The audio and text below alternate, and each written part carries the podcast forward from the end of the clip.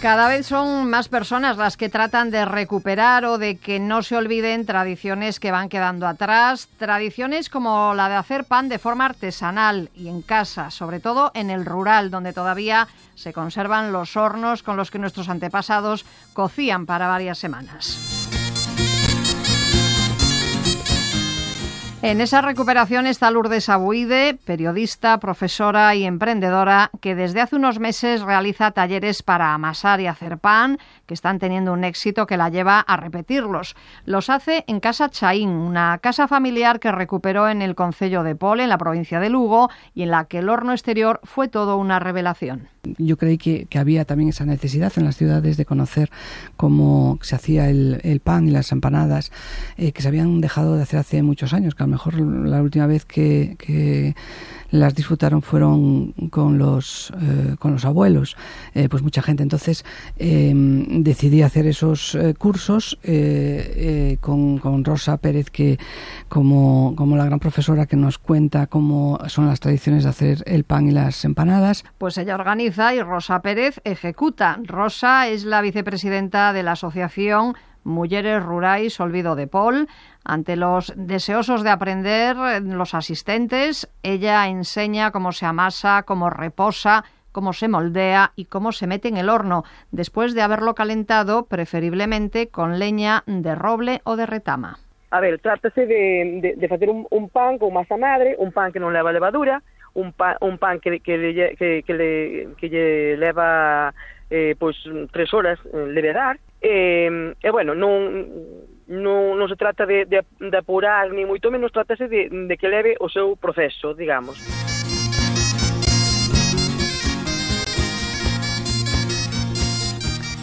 Pero no solo hace pan, sino que se aprovecha el calor del horno para hacer una empanada como las de antes, con un relleno de cebolla, pimiento, tocino y chorizo, o un postre al que se le añaden nueces de los nogales de la finca y chocolate negro. Empanada que se pode facer pois de mm, variedad total, o sea, a tradicional aquí pois era de,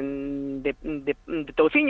de chorizo, con cebola, con pimentos, ese é a tradicional aquí de sempre. Depois, pois, facemos empanada de todo tipo, de polo, de mazá, de sardiñas, de, de todo de todo tipo. E o pan, pois, de, de toda a vida, o pan de toda a vida, que se cocía, antigamente sí que se cocía, pois, cada, nada, pois, cada oito días, había moita xente nas casas, eh, era, era un, unha labor, pois, que formaba parte de, da vida tradicional mm, de todos os días. Y si quieren, antes de ir al horno, pueden hacer con la masa unas tortitas en una sartén con un poco de aceite sobre la cocina de leña, acompañadas de un caldo de rustrido como se hacía antiguamente. El oficio o arte, podemos decir, de hacer pan despierta interés y así se lo transmiten a Lourdes. Ha aprendido eh, mucho de cómo hacer el pan, de cómo hacer la empanada, pero sobre todo el tratamiento de los alimentos y también que se lo ha pasado muy bien, que ha sido una jornada muy lúdica, que lo de calentar el horno no es algo mm, fácil, que tiene todo su técnica y que todas todo el proceso de hacer el pan, aunque parece algo, algo sencillo, porque es unir realmente harina con agua y sal, eh, tiene una técnica muy especial que hay que saber eh, que hay que conocer y que es como un oficio, ¿no? Es el oficio del pan y que no se consigue realmente hacerlo bien hasta, hasta que lo haces unas cuantas veces.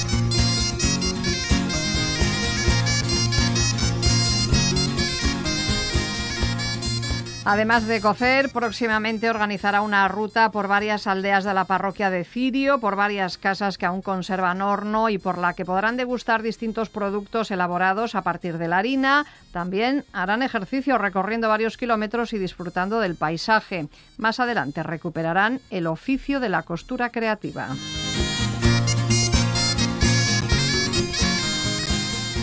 Ana Isabel Álvarez y Amparo Roca para Radio 5.